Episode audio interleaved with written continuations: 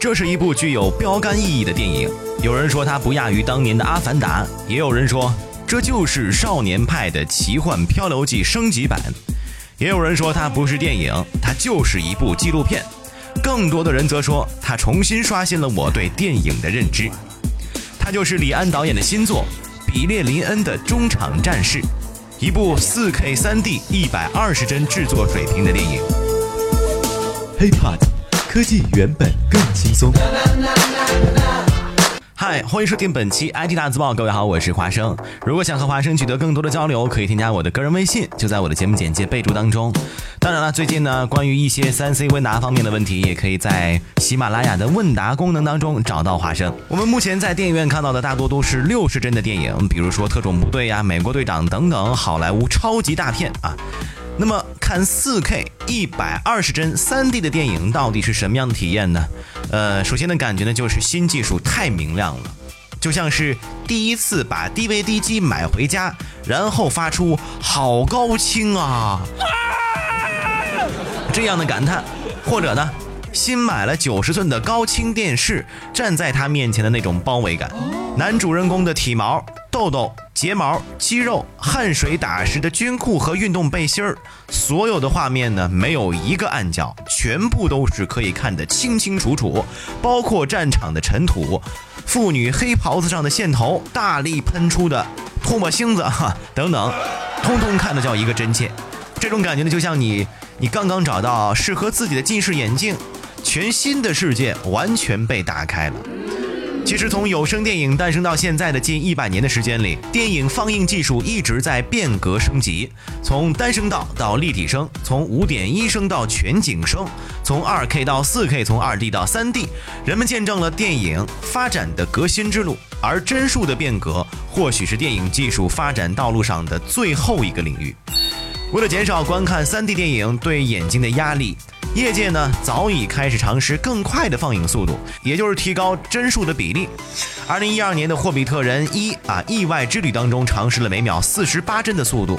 詹姆斯卡梅隆表态考虑为《阿凡达》续集采用更高速的拍摄技术，但是呢，李安对每秒一百二十帧的大胆选择还是令业内啊热血沸腾。用李安自己的话来说，就是二十四帧啊，就像是天堂乐园的一个栏杆，出去了。大家就都不知道怎么办。其实，数字电影就应该是 3D 的，这跟人眼睛处理信息的方式啊，肉眼也是很匹配。一百二十帧让画面没有抖动，4K 呢再让画面更加清晰，再加上 3D，你就会觉得离这个角色很近。未来电影呢就应该是这个样子的。而《纽约时报》的评价呢就是这不是电影，因为演员就在你的面前。不过，4K 一百二十帧的体验震惊是够震惊，但是呢，目前全球只有四到五个影院可以放一百二十帧版本，呃，纽约、北京、上海、台北各一家，而且二百八十八元的这个票价呢，也让很多人望而却步。据李安介绍，这几家影院的体验效果最好的还是上海的影院一号大厅最好，所以呢，大家要去上海旅行的话呢，不妨顺道去感受一下。前几天，李安在清华大学的讨论会上坦言说道：“呃，我没有保证这样拍的一定是好电影，但我知道演员都很投入，这是我很钦佩的地方。”他还笑了说：“哎，我呀已经不年轻了，希望在服役的这段时间里，够啊能够见到电影发展的某个程度，所以急切的希望这个片子呈现给观众。这几天在内地的反馈啊，确实让我很兴奋。当然了。”作为两届奥斯卡金像奖、五届英国电影学院奖、五届金球奖、两届威尼斯电影节最佳电影金狮奖以及两届柏林电影节最佳电影金熊奖，李安自然不会是单纯的器材党。剧情同样是没得说，毕竟所有的电影啊，到了最后还是以剧情让人回味、打动人。对于很多人来说，新事物的产生总是要意味着旧事物的落幕。数字电影的蓬勃发展，是不是也就意味着胶卷电影的退出呢？这个却不一定。HeyPod，科技原本更轻松。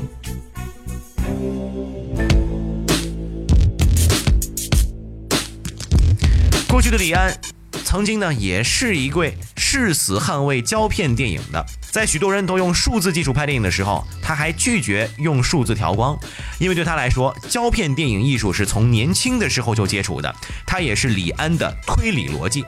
但是到了拍摄《少年派奇幻漂流》的时候，李安就开始了做出了重大改变，而且意识到一些问题的不合理，那就是我们用数字技术在拍电影，却还在模仿胶片电影的思维方法，而且做的比上世纪六十年代啊还要差。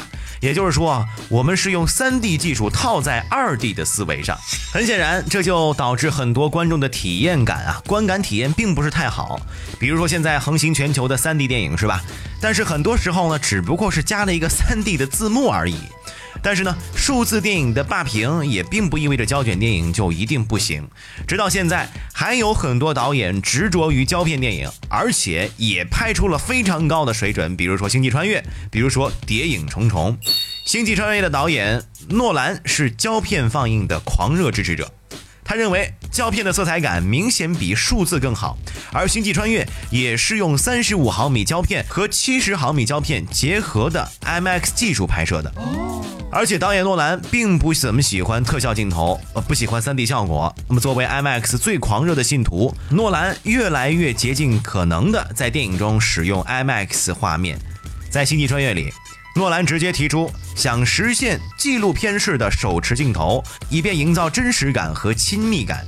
最终，摄影师决定将巨重无比的 IMAX 摄像机扛在肩膀上，毕竟人总归要比机器智能无数倍。